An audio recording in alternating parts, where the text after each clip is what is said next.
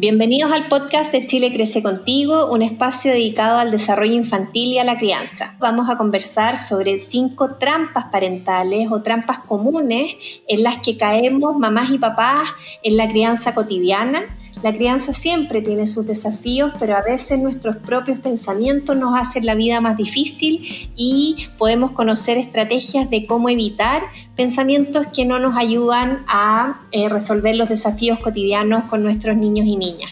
Estamos hoy con Francisca Puga, directora ejecutiva del programa de parentalidad positiva Triple P Latinoamérica, quien nos va a enseñar y acompañar en estrategias que podemos utilizar para reconocer y liberarnos de estas trampas comunes. Francisca, ¿cómo estás? Muy bien, muchas gracias Claudia. Queremos hoy día eh, aprovechar el conocimiento que tienen ustedes en Triple P y las herramientas cotidianas que podemos utilizar para hablar de estos pensamientos o, estas, eh, a veces uno dice, chuta, ¿por qué está eh, este pensamiento en mi cabeza frente a lo que hace mi hijo? termino después enojada con él o le grito o lo reto y quizás hay otra manera de poder eh, resolver los problemas, pero no sé cuál es. ¿Cuáles son las trampas más frecuentes que tú eh, puedes comentar? ¿Cuál sería la primera trampa más habitual y en la que caemos cotidianamente?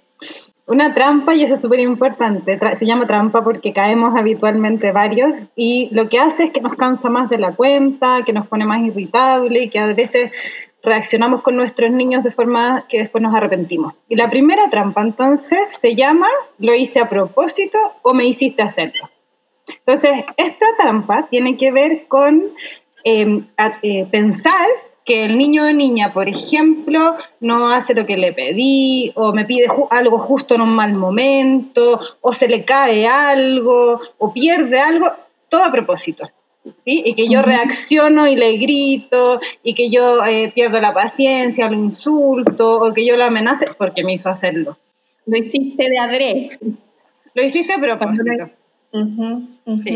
Estuviste que justo esperar hasta que estuviera con mi tecito en la mano para pedirme que quiere juguito. O en la noche también, que es tan habitual, que ya el niño acostado y uno justo listo para acostarse y algo pasa, mamá, me puedes poner el pijama azul en vez del rojo y ese tipo de cosas tan cotidianas. ¿Cómo, cómo hacemos o qué funciona? Eh, eh, y qué, cuáles son las maneras más frecuentes de abordar esta trampa. Claro, esta trampa, como es algo que nos decimos en nuestra cabeza, es un pensamiento, son frases que nos estamos diciendo, tenemos que aprender a parar esas frases. Esas frases vienen desde expectativas que tenemos poco realistas. Pensamos que los niños piensan esto antes de actuar, que los niños en verdad lo hacen a propósito, que puede un niño de dos años generar un plan maquiavélico para que nosotros no podamos tener una noche tranquila. Y eso tiene que ver con, eh, pensar que los niños son capaces de hacer cosas que no son capaces de hacer a esa edad y pensar que tienen intenciones que muchas veces no son reales. Entonces son explicaciones poco realistas que nos damos cuando en general la mayoría de los niños repiten algo que les funcionó, quieren hacer algo eh, que tienen ganas, digamos, eh, hacen lo que saben hacer, lo que les resulta, lo que pueden, etcétera. No es, no es porque tengan alguna intención negativa con nosotros. Y lo fome de esta trampa es que los hacemos sentirse mal. Entonces les, les decimos cosas como lo hiciste a propósito y escuchar de mi papá, de mi mamá, que él piensa que yo le hago algo malo a propósito, me va armando a mí una imagen de mí mismo como que soy capaz de hacerle cosas malas, feas, pesadas, a personas que quiero mucho. Y empezamos con los problemas que después nos cuesta tanto resolver. Me hiciste acordar de un ejemplo que nos contaba una mamá que decía eh, que justo vamos saliendo, vamos saliendo apurados y ya cuando tenemos los zapatos abrochados, las mascarillas puestas, justo ahí le dan ganas de ir al baño y que ella decía, esto pareciera que lo hace Adre, tuvo que esperar hasta ahora que estuviéramos en la puerta con los zapatos puestos y las mascarillas puestas y ahí recién le dan ganas de hacer pipí, eh, parece que me quiere hacer la vida imposible. ¿Qué hacemos cuando, eh, independiente de que uno intente que ese pensamiento no llegue a la cabeza, ¿Cómo hacemos cuando ya apareció, cuando esa mamá ya está ahí o ese papá ya está ahí con el niño al frente y queremos evitar hacer algo que nos arrepintamos? No le queremos gritar, ni enojarnos, ni retarlo. ¿Qué puede funcionar? Sí, vamos a aprender a cambiar eso que nos decimos adentro de nosotros mismos, ¿sí? Porque lo que tenemos que hacer, en vez de decir, lo hizo a propósito, es decirnos algo como, chuta, pobrecito, le acaban de dar ganas de ir al baño. Qué lata, se va a tener que sacar toda la ropa que le acabo de poner para ir al baño. Eh, hagámoslo rápido para que podamos salir. Entonces tenemos que cambiar por frases eh, más positivas. Pero me, me encantaría poder hacer un ejercicio primero para mostrar cómo qué hacen estos pensamientos, porque no, no tienen importancia porque sí, no, no es solo importa porque nos decimos esto en nuestra cabeza, sino que hacen que nos sintamos de cierta forma, por ejemplo, que nos enojemos mucho y que por lo tanto con esa emoción reaccionemos eh, de alguna forma, nos enojemos mucho, entonces le digamos algo pesado o los amenacemos o les gritemos. Perfecto, hagamos un ejercicio y así aprendemos qué hacemos cuando ya el pensamiento está ahí adentro de nuestra cabeza qué estrategias podemos usar que nos ayuden a resolverlo de una manera que no provoque problemas. Entonces, los que puedan, donde, desde donde estén escuchando, intenten cerrar los ojos para que, se, para que se puedan concentrar en lo que les voy a decir. Entonces, con los ojos cerrados, nos vamos a imaginar que nos acabamos de hacer una rica taza de té, tuvimos un día súper cansador, terminamos de hacernos nuestra taza de té, nos preparamos algo rico para comer y encontramos un recreo de 5 o 10 minutos para poder al fin sentarnos, leer algo que queremos leer, llamar a alguien que queremos llamar. Estamos, agarramos nuestro, nuestra taza de té, nos vamos a sentar y viene nuestro hijo corriendo, abre el refrigerador y derrama toda la leche, el jugo en el piso. Se le cayó de la puerta del refrigerador. ¿Sí? De 1 a 10. 1 siendo estoy tremendamente tranquila, relajada. 10 siendo estoy muy enojada con esto. ¿Cómo creen que se sentirían en, esta, en esta situación? Cada uno piense de 1 a 10 cómo se sentiría. Si quieren lo anoto en algún lugar. Y ahora estamos en esta situación con nuestra taza de té en la mano y por nuestra cabeza están pasando las siguientes frases o pensamientos. ¿Por qué ahora? Lo hace a propósito. Sabía que era el minuto que yo tenía para sentarme a tomarme mi té. Le había contado que después íbamos a jugar. ¿Por qué tiene que hacer todo tan rápido y atarantado? Eh, es demasiado torpe. Siempre le pasa lo mismo y le pasa en los peores momentos. Qué terrible. Nos decimos frases de este tipo, están pasando este tipo de frases en nuestra cabeza. Entonces, si tomamos la misma escala, siendo uno, estamos tremendamente relajados. Diez, estamos muy enrabiados.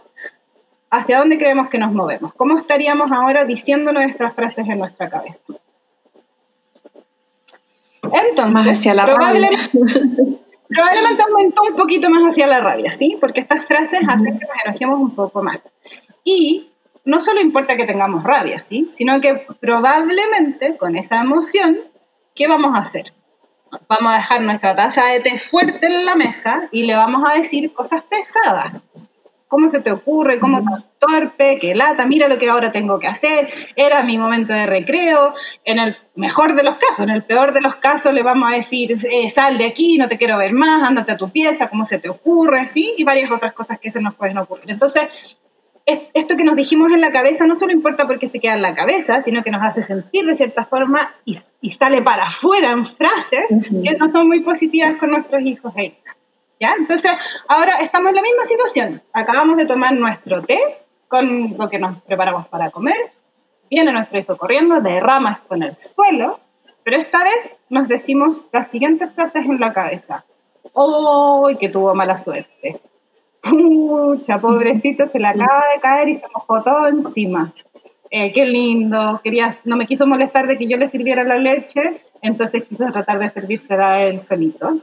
Eh, mejor lo voy a ayudar rápido para poder sentarme al fin a tomarme mi, mi té.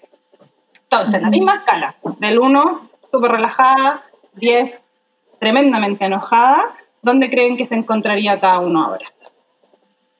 Mm un poco más, un poco menos enrabiada y quizás más algo hacia el relajo, sí.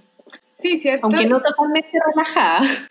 Claro, porque acaba de pasar algo que no nos gusta, ¿sí? Nos acaban de interrumpir nuestro recreo con nuestro té rico, es un momento de sentarnos, es fome, pero ayuda a enfrentarlo muy distinto el decirnos estas frases positivas. Y eso ayuda a que reaccionemos de forma distinta, porque probablemente ahí dejamos nuestro té poco más suave, en vez de golpear la mesa, vamos y le decimos, oh, pobrecito mi amor, ya limpiemos rápido para que tú después sigas jugando y yo me tome. Entonces nuestra reacción sería súper distinta. Y desde ahí es tremendamente importante tomar conciencia sobre estas frases automáticas, no es que lo hagamos a propósito nosotros tampoco, eh, es que pasan en nuestra cabeza. Cada vez que pasa algo, entonces, cuando sentimos que nos apretamos por algo, porque así es cuando uno siente la tensión o la rabia, ¿sí? Cada uno lo siente de distintas formas, pero en general tiene que ver con apretarse justo antes de reaccionar con a nuestros hijos. Eh, o eh, eh, hay personas que también pueden decir algo así, sacar con la boca, así. Cuando, cuando sabemos que viene algo pesado o que vamos a reaccionar de, entre comillas, mala forma o de forma más negativa con nuestros hijos e hijas, tomemos conciencia qué es lo que nos estamos diciendo nosotros mismos. Tratemos de pensar qué es lo que está pasando por nuestra cabeza. Y hay distintas formas, porque puede ser que cada uno encuentre que se dice frases súper similares. Puede ser que eh, la frase que uno siempre le dice, que uno siempre se dice justo antes de explotar em, con su hijo o hija, es porque siempre hace lo mismo. Porque siempre, cada vez que yo le tengo que. Entonces, si nos encontramos con esas frases comunes en nuestro, entre comillas, repertorio de frases que nos decimos en la cabeza, podemos anticipadamente planificar qué nos podemos decir en vez. ¿Cómo planificamos y cómo encontramos unas frases que, que, sean más útiles? ¿sí? Porque estas son inútiles, no ayuda a nadie, no me ayuda a mí a reaccionar de forma positiva, no le ayuda a mi hijo o a mi hija. Entonces, ¿cómo hacemos que eh, eh, encontremos pensamientos más útiles o frases más útiles? Primero preguntémonos, ¿es siempre así? ¿De verdad lo hizo a propósito? ¿No habrá tenido otra razón para abrir el refrigerador y sacar la leche? Cuando tú decías esto, qué bonito pensarlo como, eh, como que fue algo para ayudar, que precisamente porque no quiso molestar es que quiso ir al refrigerador y ahí uno cambia, claro, muchísimo la manera de pensar en que siempre hace esto porque quiere hacerme la vida imposible y que no es eh, al revés, como algo positivo de él, que me quiso ayudar porque me vio sentadita y quiso ir a servirse la leche por sí mismo. ¿Cómo, cómo funciona y cómo sigue, eh, qué cosas podemos hacer cuando ya nos damos cuenta y decimos, ya, en realidad no es siempre así, o pucha, ya, efectivamente no, no quiso hacerlo, pero igual me da rabia porque, pucha, aquí estaba mi tepo, igual me tengo que parar, se acabó mi ratito de descanso, ¿qué, qué, hacemos después? Sí, es que probablemente si nos decimos frases más positivas vamos a reaccionar y resolverlo de manera más positiva también. Vamos a limpiar puntos y se acabó y vamos a tener tiempo después para sentarnos a tomar el té. Entonces, lo primero tiene que ver con, con tratar de pillar es cuáles son las frases que están apareciendo en nuestra cabeza en estos momentos en que perdemos más la paciencia. Para darnos cuenta de si son el mismo tipo de frases y entonces escribir, ensayar, dejar escrito en alguna parte qué frases podría usar en vez. Y si no, si no son las mismas todo el tiempo, solo preocuparnos de, eh, de, prestar atención a cuáles son las que están apareciendo.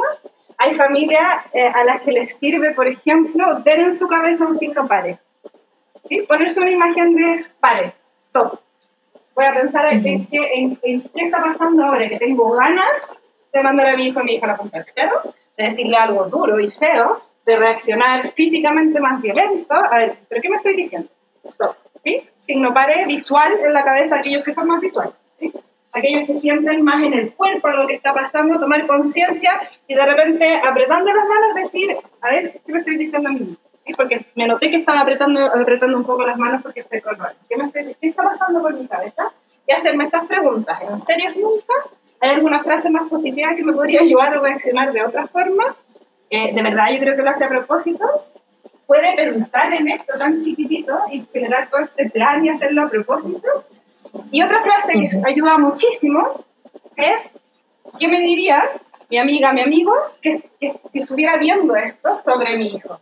Me diría, ay, pobre, si quiso hacerlo para no molestarte, o me diría, ay, qué latero, ¿cómo se le ocurre hacer eso?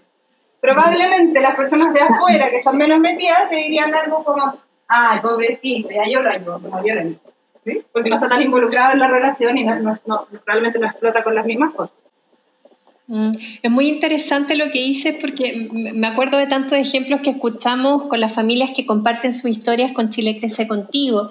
Eh, había una mamá que nos escribía también que nos decía que tenía dos hijos, uno muy pequeñito y que le costaba mucho cuando lograba hacer dormir siesta la guagua, eh, justo, justo cuando la estaba acostando y tenía que quedarse un ratito con ella para que no se despertara, el mayor se hacía caca y que eso pasaba con mucha frecuencia. Entonces, eh, esa mamá eh, tenía en su, como tú dices, en su cabeza estos pensamientos que ese niño efectivamente esperaba que la guagua se durmiera abrazadita a la mamá y como eso no le gustaba, se ponía celoso y entonces hacía caca.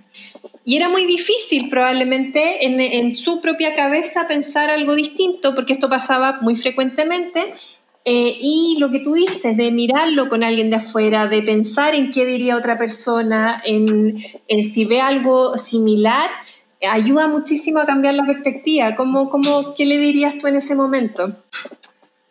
Yo agregaría otra cosa, no solo ayuda a cambiar la perspectiva, sino que te ayuda a poder resolverlo, porque pensar que lo hace a propósito no, te deja con muchas herramientas, te deja medio paralizada por ejemplo, pensar... O con el riesgo de reaccionar haciendo algo de lo cual te puedas arrepentir, de gritarlo, de, de tener alguna reacción violenta, enojarte, dañar más la relación también.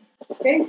Entonces yo le haría algunas preguntas. ¿Qué puede hacer que él quiere ir al baño justo en este momento? Para ver cómo lo puedo resolver. Hagamos un plan para que ojalá no quiera ir al baño en ese horario, vez de pensar que le hace propósito. ¿Qué puede ser? Puede tener que ver con sus ritmos biológicos, que está comiendo justo ahí, a, cierta hora y después ir al baño a cierta otra y quizás podemos ayudarle a ir al baño antes, puede ser que efectivamente me echa de menos.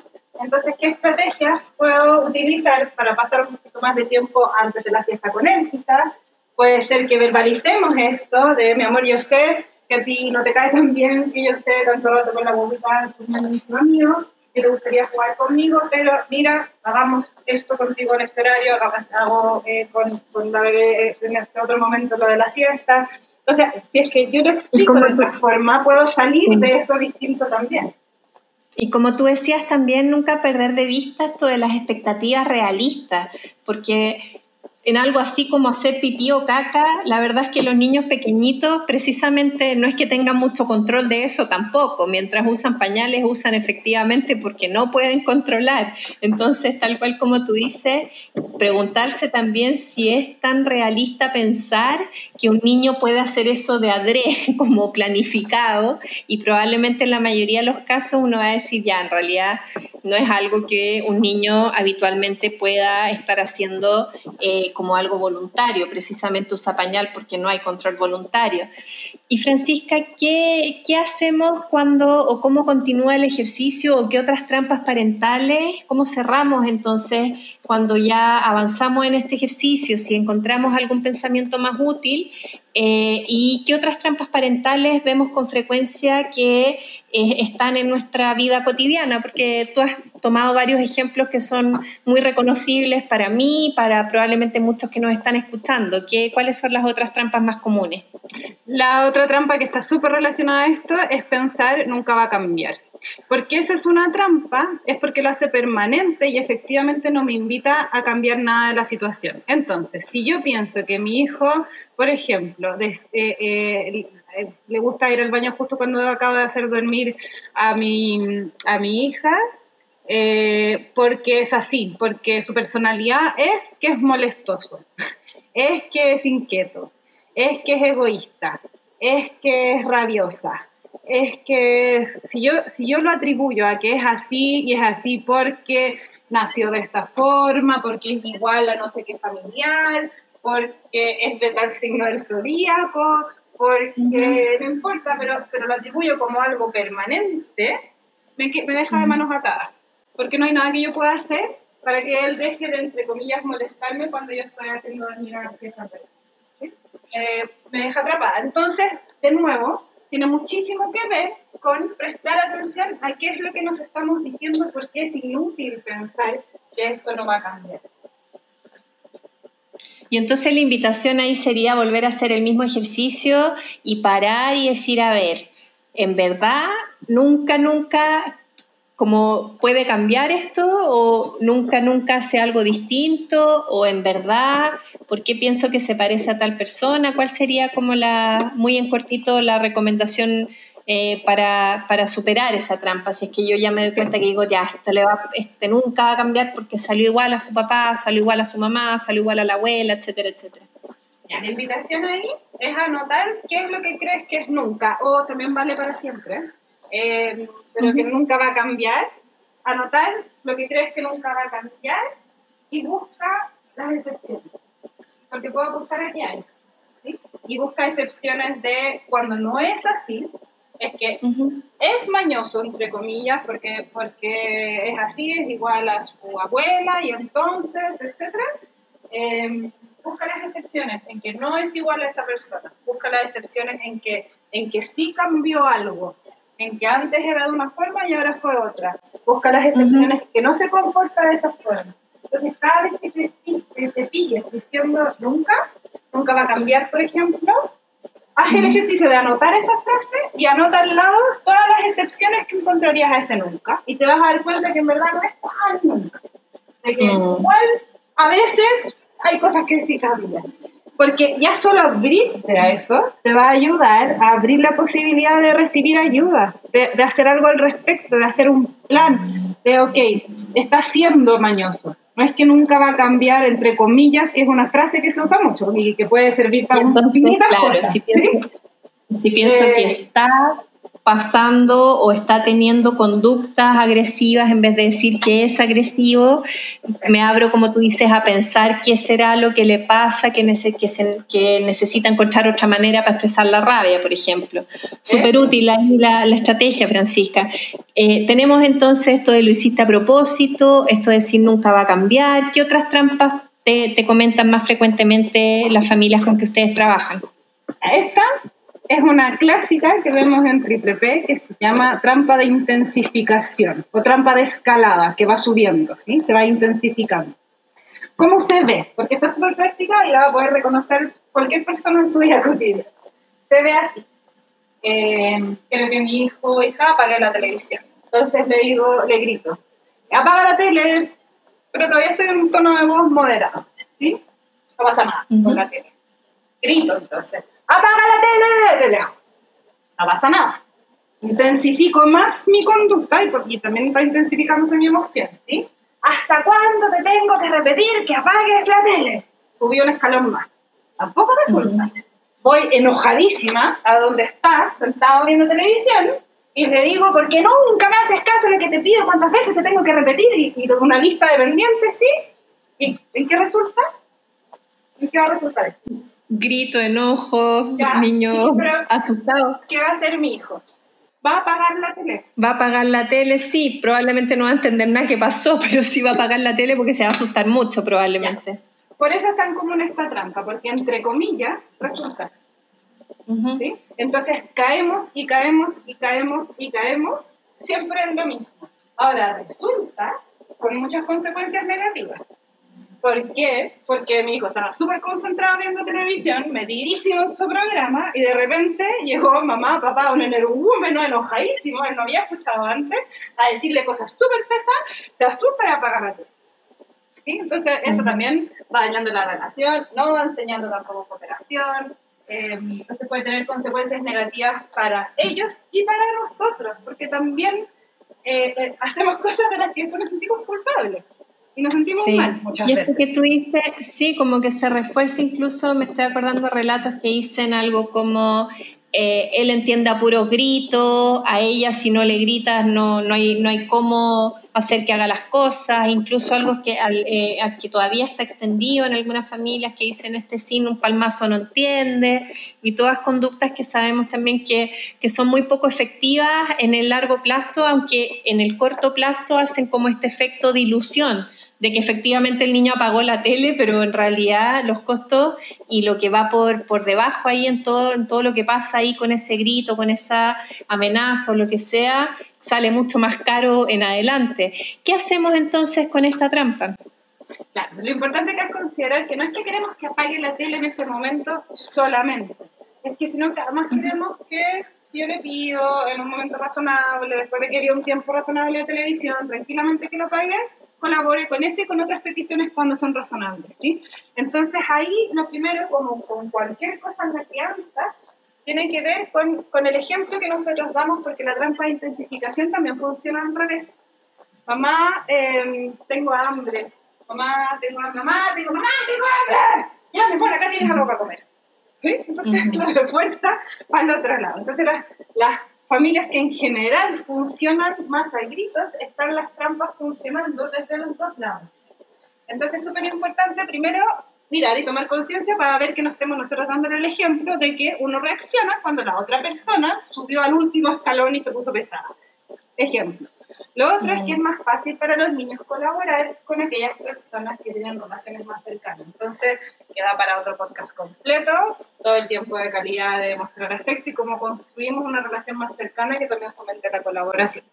Pero ahora me voy a detener en otra que tiene que ver, una estrategia súper simple, que tiene que ver con cómo estamos dando las instrucciones para evitar estas escaladas o, o, o intensificación, o cómo les estamos pidiendo las cosas a los niños. Entonces, si yo estoy gritando desde lejos, es súper probable que, no me, que no me haya escuchado. Es muy distinto. Si yo voy al lado de donde está viendo televisión, me acerco a un metro de distancia, un brazo de distancia, digo su nombre o tengo su atención de alguna forma primero, de forma amorosa, no con una, un aplauso gigante, ¿sí? Eh, entonces voy y le digo su nombre, me está mirando, por lo tanto va a escuchar lo que yo le voy a decir a continuación y calmadamente le pido que por favor apague eso, si sabemos que las emociones se contagian, es, hace mucho más probable que acabamos de generar un, clima amoroso entre los dos y que hace más probable que quiera colaborar. A que si yo llego súper enojada a decir algo. ¿Sí? Como tan abrupto a decir, como tú dices, sin eh, que el niño no entiende nada, solo vio este energúmeno al frente. Y estoy pensando que muchas veces uno asume eh, en lo cotidiano de niños a comer, eh, anda a lavarte los dientes, como porque estamos haciendo otras cosas, estamos desde la cocina. ¿Cuántas veces caemos en esto, como tú dices, de, la, de, asumir de que porque yo llamé desde la cocina, eh, los niños más todavía cuando están expuestos a pantallas, porque como nos pasa a todos, también a veces cuando uno está en, sus redes sociales, los niños hablan y, y, puede ser que uno tampoco escucha la primera. Entonces, qué importante es lo que cuentas de asegurarse primero, antes de enojarse, de si el niño tuvo una oportunidad real de escuchar lo que uno le estaba diciendo. ¿Qué otras trampas tenemos eh, como comunes, Francisca? Una trampa que también es muy de estos tiempos de sobredemanda eh, tiene que ver con correr sin parar a planificar anticipadamente. Y entonces muchas veces nos, nos involucramos en situaciones con los niños en momentos, en tenemos que ir a ver a alguien, llegó alguien a nuestra casa, tienen que partir yendo al colegio, a la escuela de nuevo, eh, va a venir alguien distinto a cuidarlos, ¿sí? En que pasan las cosas, estamos corriendo, pasa todo súper rápido y no planificamos anticipadamente con nuestros niños cómo nos vamos a manejar con esta nueva situación.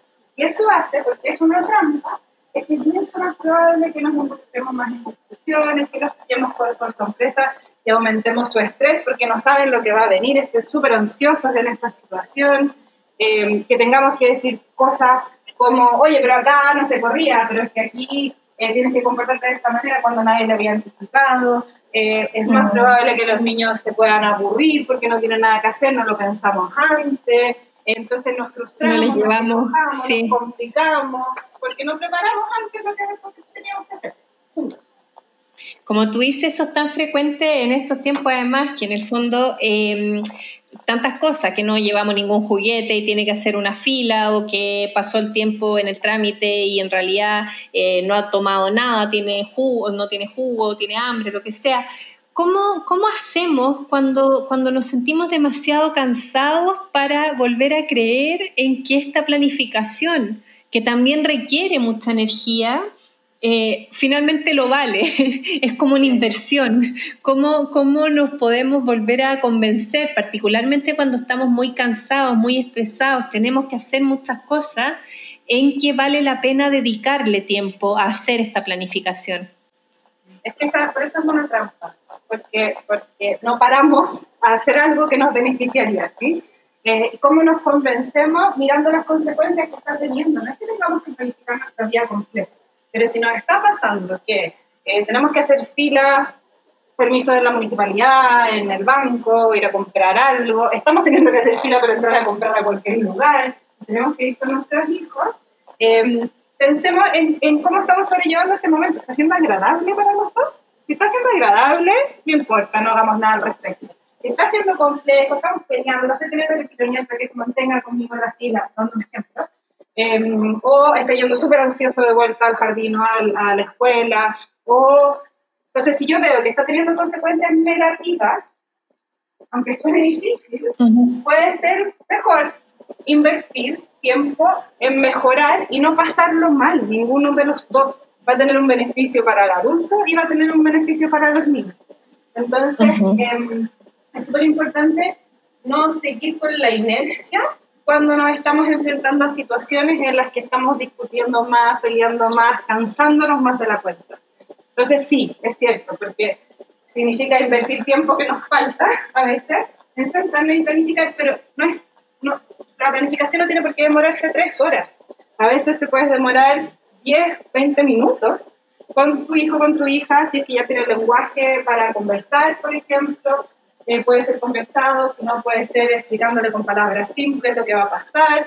Pero sentarse y decir, ok, vamos a ir, nos toca hacer eh, la fila del consultor. ¿Sí? Tenemos que ir a buscar algo a la municipalidad o eh, vamos a ir a comprar a la eh, ¿Qué vamos a hacer? ¿Cómo vamos a hacer? Que si es que nos toca hacer una fila larga, ¿cómo lo vamos a hacer para mantener la paciencia en la fila? ¿Qué llevamos? ¿A qué jugamos? Pueden ser juegos, no tiene por qué ser un juguete, yo tengo que llevar un bolso gigante de cosas que tiene que hacer mi hijo en la fila. Podemos pensar juegos de palabras, adivinanzas, veo, veo, contar cosas de cierto color, em, contar historias juntos, eh, los más grandes pueden estar sumando, multiplicando, reunirse las tablas, eh, contarse chistes, o llevar algún juguetito con el que puedas interactuar en ese momento. Entonces, lo primero de planificar anticipadamente tiene que ver con pensar qué van a estar haciendo los niños en ese momento que está complejo. Em, lo otro tiene que ver con pensar antes cuáles son las dos, tres cosas que le voy a pedir a mi hijo o mi hija que le voy a enseñar, que así, así se espera que se que se mueva, que se comporte en este lugar, que se maneje en este lugar. Entonces, por ejemplo, le tengo que contar que eh, nos vamos a tener que quedar en la fila o sentados en este lugar hasta que nos llamen. Entonces, le, le contamos, le anticipamos cuáles son los acuerdos que vamos a seguir. Dos, tres cosas. O sea, que no lo estemos tironeando y que nunca le dijimos que tenía que mantenerse en ese lugar. eh, Después vamos a pensar cómo lo vamos a hacer para mantener esto positivo del ánimo. ¿Qué podemos estar haciendo? Entonces, otra cosa que podemos hacer es fijarnos permanentemente en lo positivo y elogiarlo, felicitarlo por eso. Para no empezar a, pensar estas cosas negativas, hagámoslo al revés, cambiémonos los lentes a estar mirando todo lo que sí nos gusta que está haciendo o, dejando de hacer nuestro hijo hoy. Entonces, decirle cosas como gracias por mantenerte cerca mío, está muy entretenido lo que estamos jugando, eh, entonces elogiarle, darle cosas para hacer, es algo que nos puede ayudar a mantenerlo positivo. Y lo otro es pensar anticipadamente qué vamos a hacer cuando esto no esté funcionando Y si pierde igual la paciencia del fondo. Entonces, ahí hay varias otras estrategias que vamos a hablar en otro momento, pero sentarse a pensar todo esto es el mensaje para poder salir de esta trampa no seguir enfrentando esas situaciones.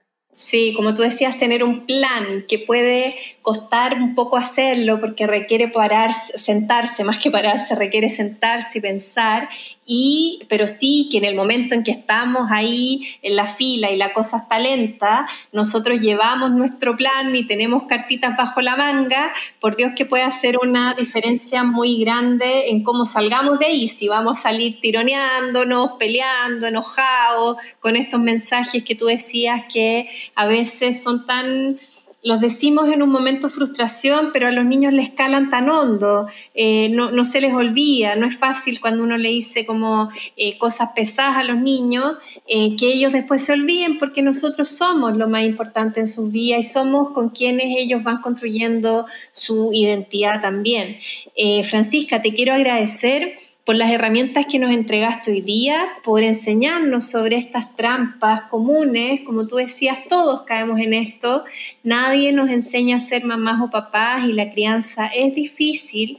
Entonces, eh, qué bonito poder abrirse a conversar de estas como tropezones, pero al mismo tiempo poder conocer con lo que nos enseñaste de las estrategias que nos pueden ayudar a resolverlo y a evitar que ocurra otra vez.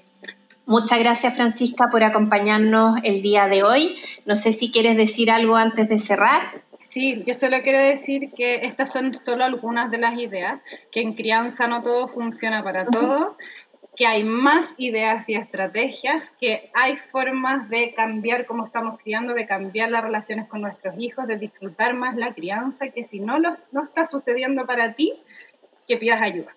Y ahí aprovechamos de contar también que eh, Triple P está en Chile Crece Contigo en 12 comunas del país, que pueden encontrar la información en el sitio web www.crececontigo.cl slash apoyo crianza y que en las comunas donde no está Triple P también tenemos los talleres Nadie es Perfecto y en todo el país un servicio maravilloso, muy profesional y muy efectivo y además gratuito que se llama Foninfancia, que es el teléfono 800-200-818, en donde siempre te va a atender de lunes a viernes, de las 8 y media de la mañana hasta las 9 de la noche, a veces los horarios más complejos, la acostada, la hora del baño, Tú llamas a Foninfancia y vas a encontrar un psicólogo o psicóloga especialista en crianza que te puede apoyar. También por el chat en www.foninfancia.cl. Así que como dice Francisca, lo importante es pedir ayuda. No tenemos por qué sentirnos culpables ni solos, esto es difícil para todos y existen muchas estrategias que funcionan, así que a quienes nos están escuchando los invitamos a usar cualquiera de estos canales. Cerramos entonces este capítulo de podcast, nos encontramos nuevamente en la serie de podcast de Chile Crece Contigo. Que estén muy bien, hasta pronto.